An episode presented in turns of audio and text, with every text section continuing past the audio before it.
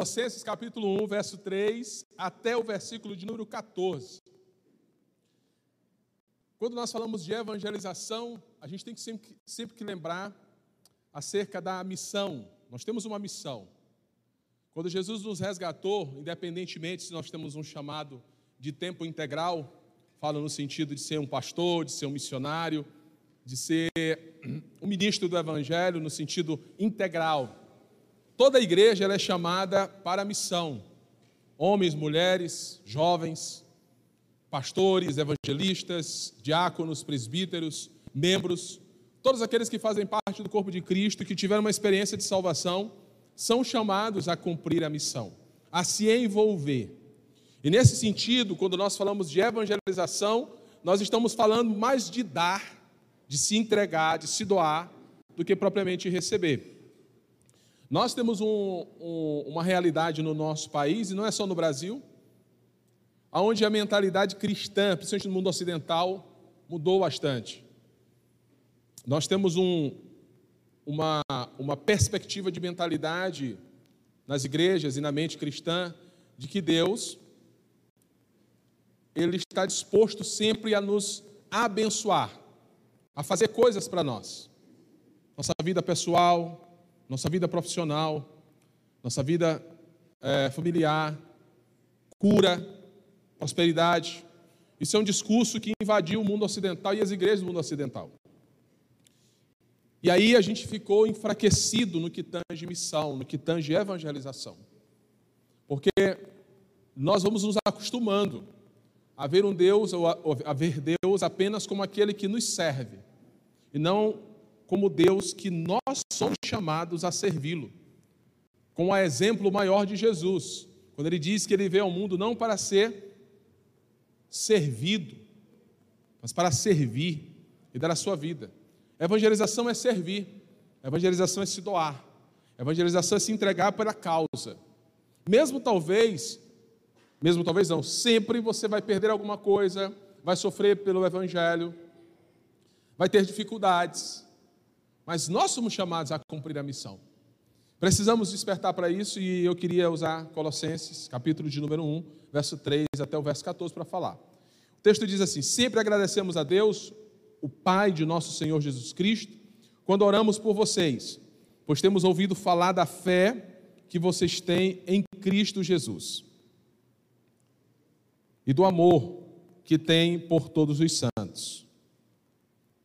por causa da esperança que lhes está reservada nos céus, a respeito da qual vocês ouviram por meio da palavra da verdade o Evangelho.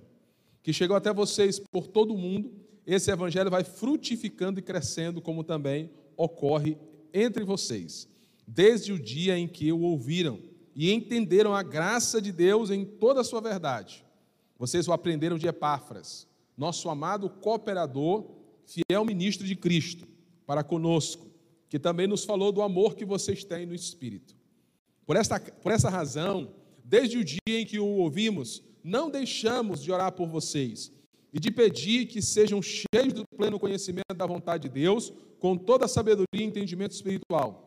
E isso para que vocês vivam de maneira digna do Senhor e em tudo possam agradá-lo, frutificando em toda boa obra, crescendo no conhecimento de Deus, sendo fortalecidos com todo o poder, de acordo com a força da sua glória, para que tenham toda a perseverança paciência com alegria, dando graças ao Pai que nos tornou dignos de participar da herança dos santos no reino da luz. Pois ele nos resgatou do domínio das trevas e nos transportou para o reino do seu Filho amado, em quem temos a redenção, a saber, o perdão dos pecados. Então, esse texto eu queria usar para nosso, nosso compartilhamento nessa noite, ou finalzinho de tarde, início de noite, para nós tirarmos lições nessa, nesse despertamento proposto para a evangelização. Primeiramente, a carta que Paulo escreve aos Colossenses, ela tem por objetivo maior é, corrigir, corrigir a mentalidade de alguns irmãos, a mentalidade da igreja na cidade de Colossos. Porque Paulo não é aquele que plantou essa igreja. Paulo não foi o que foi um instrumento diretamente, foi um instrumento indiretamente, mas não diretamente, para o estabelecimento de uma comunidade na cidade de Colossos, aos colossenses. Então, o que, o que vai acontecer? Essa igreja, ela é fruto da vida de Epáfras, onde Paulo vai falar aqui. Epáfras é esse cooperador, como muitos que Paulo tinha na sua equipe. Paulo tinha Timóteo, Paulo tinha Silas, Paulo tinha Priscila, Paulo tinha Áquila, Paulo tinha Lucas, tinha Marcos, tinha outros. E um deles era Epáfras. E Epáfras, ele é fruto do ministério de Paulo na cidade de Éfeso. A cidade de Colossos, de Herápolis e de Laodiceia ficavam próximas da cidade de Éfeso. A cidade de Éfeso era a cidade principal.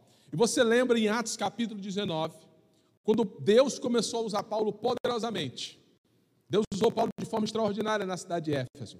O que se entende é que Epáfras era uma dessas pessoas que foi impactado com o ministério de Paulo, ou com o evangelho através de Paulo, na escola de Tirano, onde Paulo passou alguns anos ali ensinando. E o texto diz que toda a Ásia veio a ouvir a palavra. Ainda que Paulo não tenha saído tanto de Éfeso e de todas as cidades, mas significa que muitas pessoas que foram impactadas com o ministério de Paulo na cidade de Éfeso saíram pregando e anunciando e proclamando o evangelho. E a partir dessa proclamação, igrejas foram surgindo na Ásia.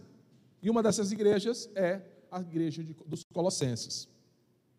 No primeiro momento, a gente vê no versículo 3 o fruto da evangelização de Epáfras. O texto diz assim: Sempre agradecemos a Deus, Pai de nosso Senhor Jesus Cristo, quando oramos por vocês, pois temos ouvido falar da fé que vocês têm em Cristo, Jesus, e do amor que vocês têm por todos os santos, por causa da esperança que lhes está reservada nos céus, a respeito do qual vocês ouviram por meio da palavra da verdade, o Evangelho. Você pode perceber que na, na, no início da carta, Paulo deixa muito claro que ele ouviu falar, ouvi falar da fé de vocês. Paulo não os conhecia. Mas Paulo ficou sabendo, não que o evangelho só foi pregado na cidade, mas que da pregação surgiu pessoas.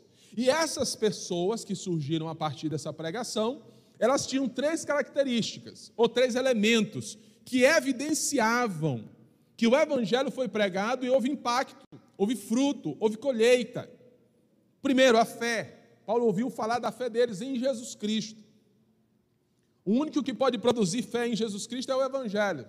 O único que pode produzir fé na pessoa do Senhor Jesus, como Senhor da, da, nossa salvação ou da salvação de todos os homens, é o Evangelho.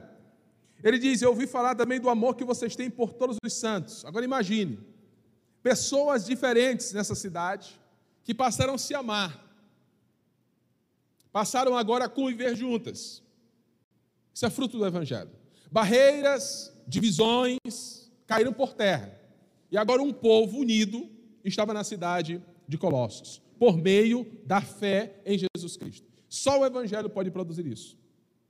Só o Evangelho pode unir pessoas de classes sociais diferentes, de graus de intelectualidade diferentes, de papéis diferentes na sociedade, independentemente do seu sexo também, do seu sexo, da sua posição, da sua importância, e unir essas pessoas em torno de um só propósito. Isso é o Evangelho. E essas pessoas passam agora a se amar, ainda que sejam diferentes, passam a se amar por causa do poder do Evangelho. A terceira coisa é, por causa da esperança que lhes está reservada nos céus, a respeito da qual vocês ouviram por meio da palavra da verdade, o Evangelho. Esse povo é um povo que agora tem esperança. Essas pessoas agora, elas têm uma esperança que vai além da, da vida nessa terra, nessa perspectiva natural. Paulo fala da esperança reservada nos céus. Então você tem fé, você tem amor e você tem esperança. Elementos que comprovam que ali havia um povo que de fato foi chamado pelo Evangelho. Um povo que creu, Um povo que foi transformado, um povo que foi impactado com o Evangelho e que agora estão ali. E Paulo está escrevendo essa carta. Eu ouvi falar da fé de vocês, do amor de vocês e da esperança de vocês. A primeira coisa que nós temos que entender é que a nossa evangelização, a evangelização dos cristãos ou da igreja, ela parte da nossa centralidade no Evangelho. Olha só o que ele vai dizer. Da palavra da verdade, o Evangelho. O Evangelho é que produz fé, é que produz amor e é que produz esperança. A evangelização, alguns definem, uma definição bem básica, é a ação de comunicar o Evangelho a ação de levar o Evangelho. Nós temos que nos pautar de que o Evangelho, como Jesus fala no, no, no Evangelho de Mateus, é uma semente. A gente sai a semear, a gente sai a proclamar, a gente sai a lançar as sementes nos corações. A nós não, não compete fazer juízo dos solos, dos terrenos, a nós nos compete sermos perseverantes na proclamação, no anúncio e na responsabilidade de levar o Evangelho. Foi o Evangelho que gerou isso. Foi o Evangelho que gerou isso no coração das pessoas. Não foi meramente o um convite a uma religião, meramente um convite a se tornar basicamente um, um, um adébito ou fazer proselitismo. Não, foi a proclamação do Evangelho por meio de Epáfras, que fez com que essas pessoas da cidade de Colossos fossem impactadas e passassem a viver uma nova realidade. É essa a nossa tarefa. No nosso tempo, na nossa geração, a exemplo do que Epáfras fez no passado. Nós somos chamados a pregar o Evangelho. Nós somos chamados a levar o Evangelho. Nós somos chamados à centralidade do Evangelho para que haja uma evangelização frutífera. Olha o que Paulo vai falar no versículo 6: Que chegou até vocês, e por todo o mundo este Evangelho vai frutificando e crescendo, como também ocorre entre vocês, desde o dia em que ouviram e entenderam a graça de Deus em toda a sua verdade. Paulo claramente diz: assim como vocês foram impactados com o Evangelho, assim como o Evangelho fez crescer algo aí na cidade de Colossos, esse Evangelho está crescendo e frutificando no mundo inteiro. Paulo já está aqui, talvez no final do seu, da sua primeira fase ali de ministério, já tinha feito a primeira viagem missionária, já tinha feito a segunda viagem missionária. Basicamente, Paulo está preso, é daqui que ele escreve as cartas da prisão, e uma delas é a carta aos Colossenses. Paulo já havia sido instrumento para pregar em Corinto, para pregar em Tessalônica, pregar em Atenas, pregar na região da Galácia, em Filipos. Igrejas foram sendo estabelecidas, pessoas foram sendo impactadas, Lídia, o carcereiro, muita gente. Paulo testemunhou o evangelho diante do rei Agripa, diante de Festo, de Félix, diante da guarda pretoriana, o evangelho estava sendo pregado, anunciado. Nós, a nossa evangelização, ela é poderosa e ela é importante quando ela está pautada na ideia ou na perspectiva de que o evangelho é que deve ser comunicado. É o evangelho que deve ser ensinado. A nossa evangelização não pode ser carregada de moralismo, ela não pode ser carregada de preconceito, ela não pode ser é, carregada de proselitismo, querer trazer alguém para ser evangélico a todo custo. Pegar no, no braço da pessoa, prometer mundos e fundos para que ela se torne evangélico. Não. Isso, tá, isso está desconectado do propósito de Deus. O propósito de Deus é que todos ouçam o Evangelho. O Dr. Oswald Smith, um pastor da Igreja do Canadá, que escreveu muitos livros aí, muitos bons livros, eu recomendo, Paixão pelas Almas, é um livro muito bom. Ele dizia nas suas conferências Todos precisam ouvir o Evangelho.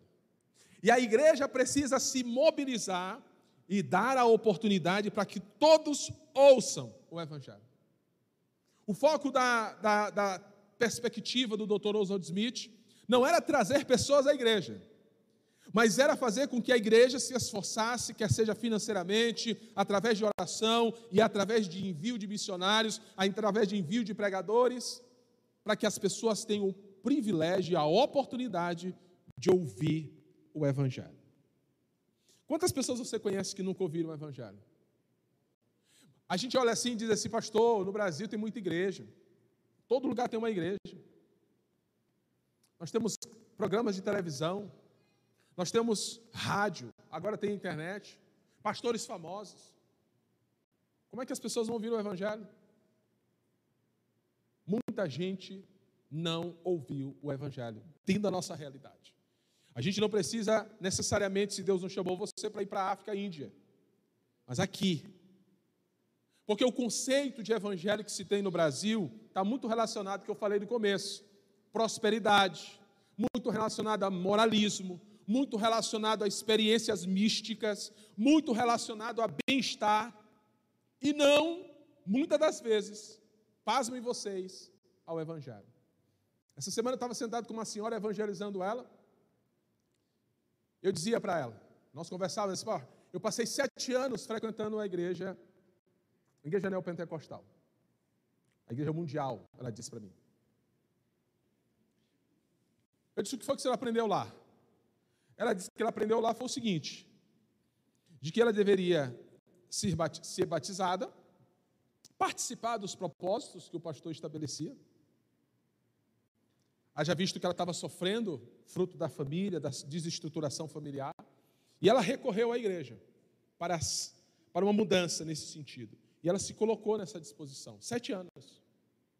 E aí eu fui apresentar o evangelho a ela, ela disse, e eu apresentando o evangelho, falando do evangelho, eu percebia, e por ela falar também, que ela não conhecia. Nós precisamos aprender com Epáfras, ou com Paulo aqui em Colossenses. É o evangelho que vai frutificando. É o evangelho que vai transformando. É o evangelho que vai gerando fé. É o evangelho que vai gerando amor. É o evangelho que vai gerando esperança. É o evangelho. Eu sou de um tempo onde uh, o chamado ou aquele que levava o evangelho era mais importante do que o evangelho. O chamado dele é mais importante do que propagar o evangelho.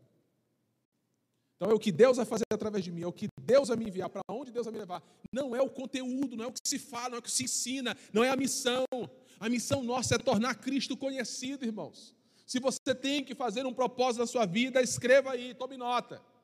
Não interessa se você tem um, se você tem um objetivo profissional, isso não tem problema, Deus também está nisso. Se você quer galgar posições na sociedade, tudo bem, não tem problema. Mas você tem que colocar na pauta da sua agenda, de propósito de vida e da sua família. Eu quero ser alguém usado para progresso do Evangelho.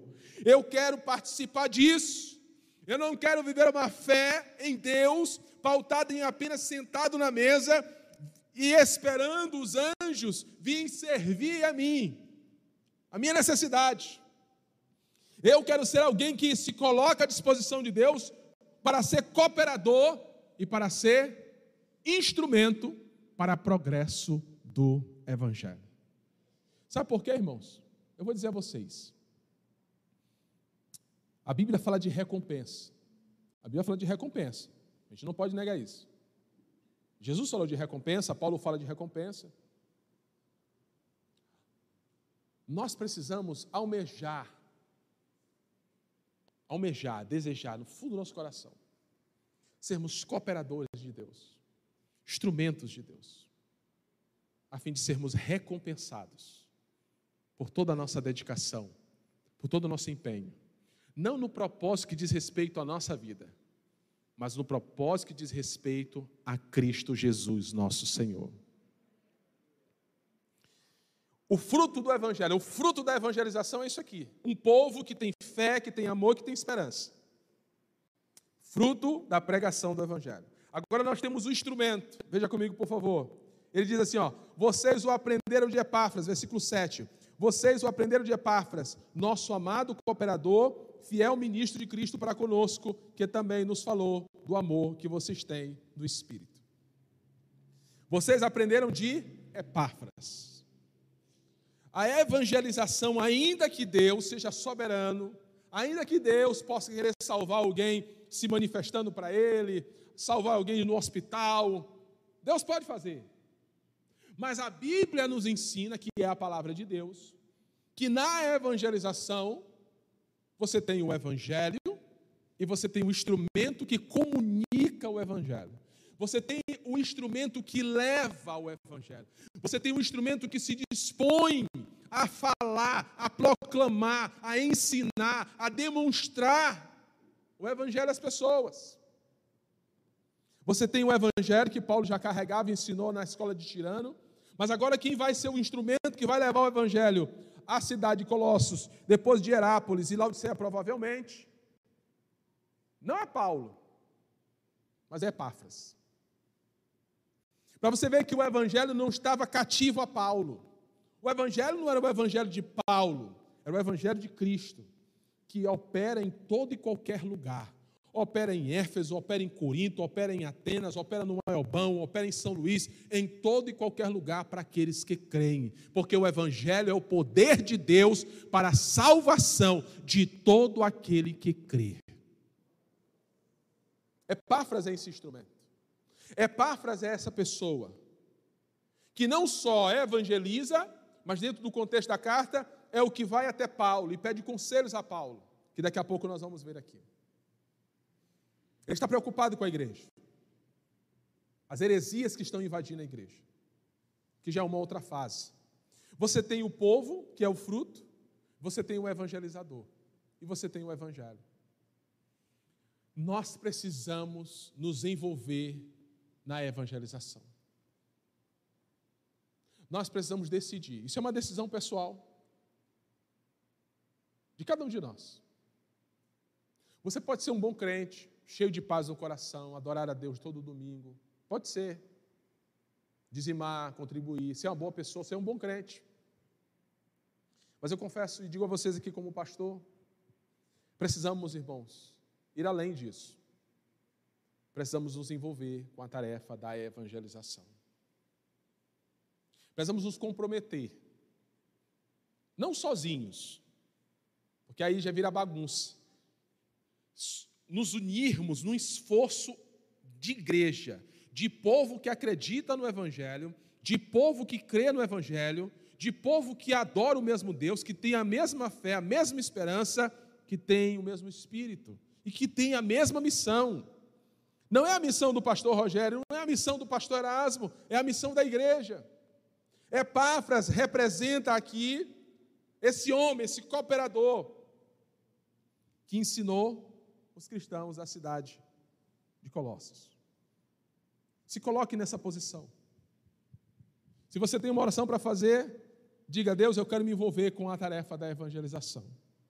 Senhor, eu quero me colocar à disposição para ser instrumento teu para cooperar com o Evangelho, para que o Evangelho possa progredir, progresso do Evangelho no meu tempo. Eu quero ser instrumento teu. Eu quero colocar minha vida, minha família. Senhor, eu não sei falar direito, talvez eu não entenda tanto a Bíblia como os pastores. Eu nunca peguei no microfone, nem precisa. O que você precisa é de um espírito voltado à missão, à evangelização. E Deus vai usar você na sua simplicidade, na sua realidade, porque você está carregando o Evangelho. E o Evangelho é que é o poder de Deus para a salvação. Não a capacidade de oratória, não a sabedoria de palavras, não a persuasão humana, mas o Evangelho, que salva, que liberta, que traz esperança. Nesse tempo de pandemia, a gente vê não só o mundo, a gente tem grupos no WhatsApp, a gente vê os vídeos que muitos cristãos no Facebook também compartilham. A gente percebe, irmãos, que nós precisamos fortalecer o nosso coração esperan na esperança que o Evangelho traz a nós. Se tem uma coisa que esse tempo e esse mundo precisa, precisou na época de Cristo e precisa no nosso tempo e sempre vai precisar, é de esperança. Mas não é esperança de que tudo vai ficar bem. Não uma esperança tão passageira e efêmera.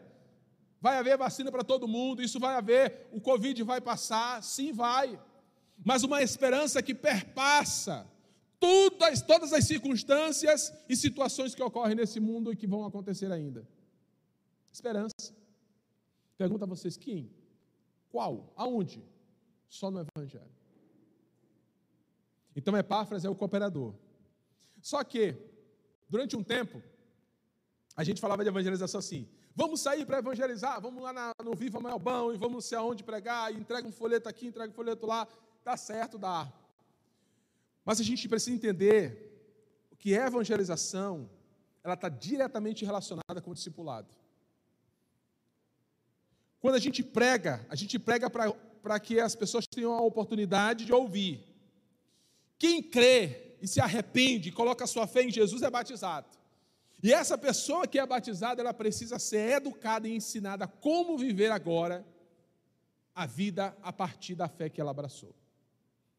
A evangelização nossa, da igreja, a missão, na verdade, ela não termina quando você fala de Jesus para as pessoas ela começa.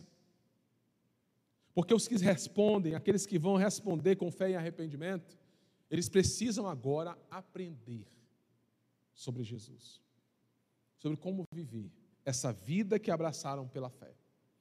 No versículo de número 9, olha só a oração de Paulo.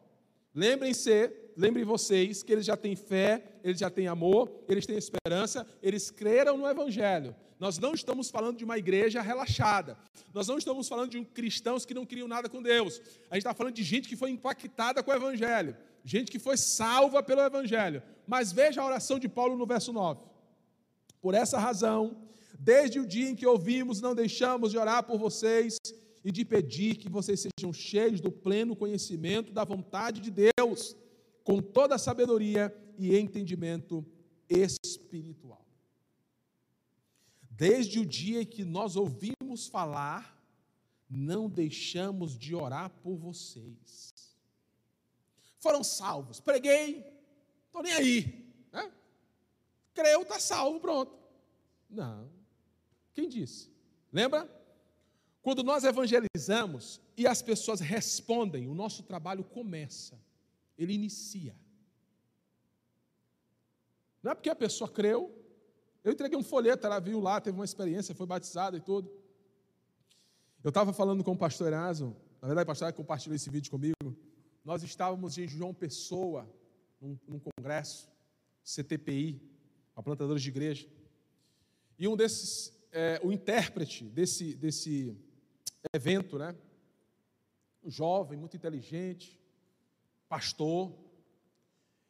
E aí eu ficava admirado daquele rapaz, ali incansável, até compartilhou o testemunho dele. Quando foi semana passada, semana retrasada, não me lembro, o pastor Erasmo mandou um vídeo para mim. Aí o vídeo dizia no WhatsApp: Pastor renuncia ao ministério e se reconhece agora como católico. Aí eu fui cliquei, curioso, né? Cliquei.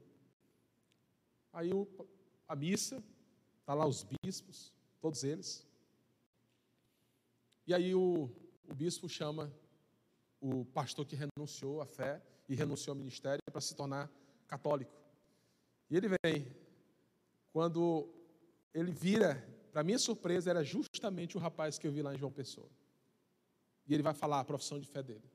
Ele renunciava todo o ministério dele, a vida cristã que ele exerceu durante 20 anos, porque agora ele se encontra na igreja católica e encontrou de fato a verdadeira igreja se dobra, se ajoelha, literalmente, diante do bispo.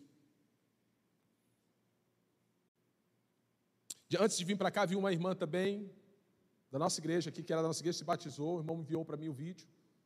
Ela se batizou de novo na igreja adventista do sétimo dia, agora recente. A pandemia, ao meu ver, foi espremendo muita coisa, está espremendo muitas mentalidades, infelizmente. Porque nós achamos que o fato de estarmos na igreja, estamos na igreja, mas o que é a igreja? Igreja é o povo que está fundamentado na fé na pessoa de Jesus Cristo e que quer andar segundo a vontade de Jesus por causa da sua fé. E onde é que a gente encontra essa vontade? Na palavra. E a palavra precisa ser ensinada no discipulado, quer seja com o pastor Rogério, pastor Erasmo, ou um irmão da sua igreja, que tenha mais maturidade, que entende mais, para guiar a sua vida. A Bíblia mostra aqui em Colossenses essa lição clara. Os irmãos de Colossos, eles creram, só que agora Paulo está preocupado, por causa das, dos relatos de Epáfras, que eles não só crescem, mas agora crescessem. Eles cresçam. Olha só o que ele vai dizer, versículo 10: E isso para que vocês vivam de maneira digna do Senhor e em tudo possam agradá-lo, frutificando em toda boa obra, crescendo no conhecimento de Deus. Não deixo de orar por vocês, desde quando ouvi falar de, da fé de vocês. Oro todo dia para que vocês sejam cheios do conhecimento da vontade de Deus, para que em tudo possam agradá-lo.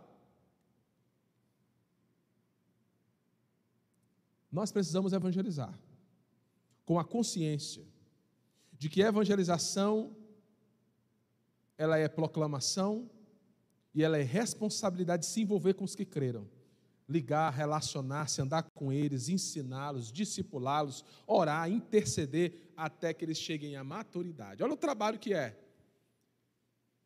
Evangelização não é só entregar papel. Evangelização não é só proclamar também, porém é junto, conjuntamente a responsabilidade de cuidar das pessoas que se convertem, de orientá-las, de discipulá-las a igreja dos, Colo, dos Colossenses, eu não vou falar mais aqui, porque a, igreja, a, a carta é, é um pouco extensa no sentido do conteúdo, dos assuntos, mas ela vai ser bombardeada de heresia. Você vai ter cerimonialismo, ascetismo, culto aos anjos, você vai ter uma perspectiva ali do, do, do gnosticismo, alguns acham que é, outros acham que não. Eles foram bombardeados de falsos ensinamentos. E essa é a preocupação da carta. Eles creram, mas eles precisavam ser ensinados.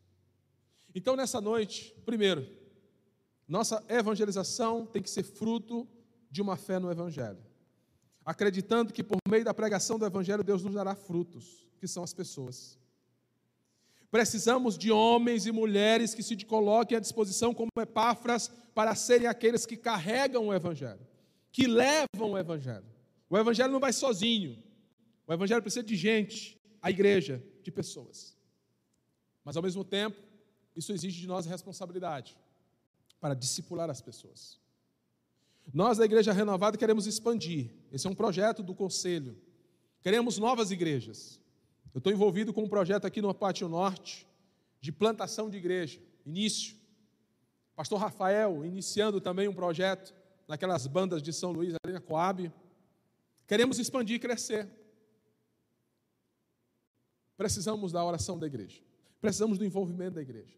Precisamos da igreja entender que essa obra é digna de nos unirmos e de nos envolvermos nela. Eu sei que nós temos muitas lutas, muitos desafios. Mas, irmãos, nós só temos uma vida para cumprir a missão. Uma só. Nós só temos uma vida para que Deus use a nossa vida, para que pessoas possam ouvir e crer no Evangelho. Queremos ser a igreja que propaga o Evangelho em São Luís. Queremos ser a igreja, queremos ter ousadia para dizer: queremos um número grande de pessoas alcançadas, salvas, transformadas, libertas, cheias de fé, cheias de amor, cheias de esperança. Queremos novas comunidades surgindo, novas igrejas. Amém, irmãos? Queremos expandir o Evangelho na nossa cidade. Queremos propagar o Evangelho, queremos compartilhar, queremos ser instrumentos. Una-se aos seus pastores, aos projetos que tem, para que assim a gente possa avançar. E o nome do Senhor será glorificado. Eu me lembro do, de um certo evangelista que sempre dizia: se você se preocupar com as coisas de Deus, se você colocar sua mente como alguém que quer servir a Deus, no projeto do próprio Deus, Não se preocupe, Deus cuidará de você. Deus cuidará de você. A questão é que às vezes nós nos preocupamos muito conosco, conosco, com a gente mesmo. Nós somos egoístas tanto nas orações como na preocupação. Nós queremos o bem-estar, nós queremos a vitória. E nós esquecemos que Deus nos chamou a nos colocar à disposição dele. Nós esquecemos que Deus nos chamou para nos sacrificarmos e apresentarmos a nossa vida para que Cristo se torne conhecido, para que o reino de Deus possa se expandir, para que a glória do Senhor chegue a outras pessoas e pessoas de fato possam provar da transformação e do poder que você já provou, da esperança que você carrega no seu coração, da fé que você tem. Nessa noite, ou melhor, início de noite, eu quero apelar mesmo e dizer, irmãos, é tempo de evangelização, é tempo de proclamarmos o Evangelho, é tempo de pensarmos nas pessoas que caminham no dia a dia da gente, quer seja um vizinho da direita, da esquerda, um familiar, voltado ao alcoolismo, à idolatria, à falsa religião, alguma perspectiva, distanciado completamente do Evangelho, pensar, orar e se colocar à disposição de Deus, para você comunicar o Evangelho. Fique de pé em nome de Jesus. Aleluia. Louvado seja o nome do Senhor. Bendito seja o nome do Senhor. Senhor Deus Todo-Poderoso, bendito seja o teu nome. Tem muita gente talentosa nessa igreja. Quanta gente talentosa o Senhor tem levantado aqui. Quanta gente amorosa, disposta. Quanta gente de fé. Quantas pessoas que te amam aqui, Senhor. Quantas pessoas que servem ao Senhor com tanta alegria. Exemplos, ó Pai, de perseverança. Nós te louvamos por cada uma delas. Te louvamos, ó Deus, por tudo que o Senhor tem feito em nosso meio. Mas louvamos o teu nome também, Senhor. Porque nós somos a igreja que leva o Evangelho.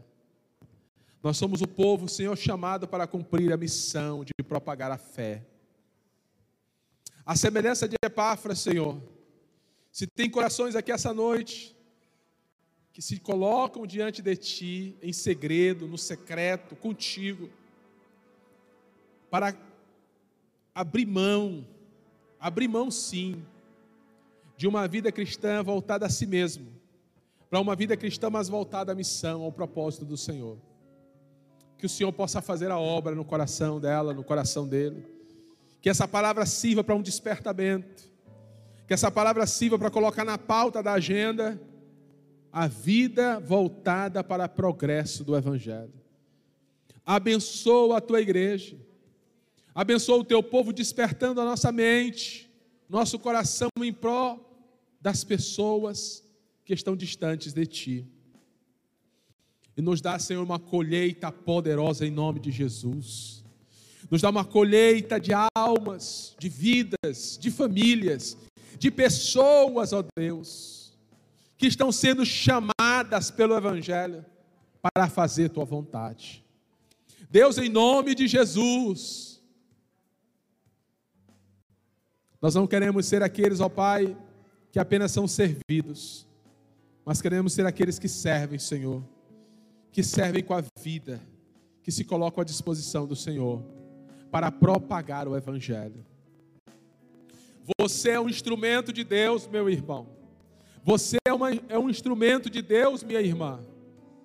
Deus chamou você para ser vaso de honra. Deus chamou você para ser um instrumento que leva o Evangelho. E Deus vai fazer grandes coisas através da sua vida pessoas serão reconciliadas, alcançadas, transformadas, irão alcançar a fé, o amor e a esperança através do Evangelho em você.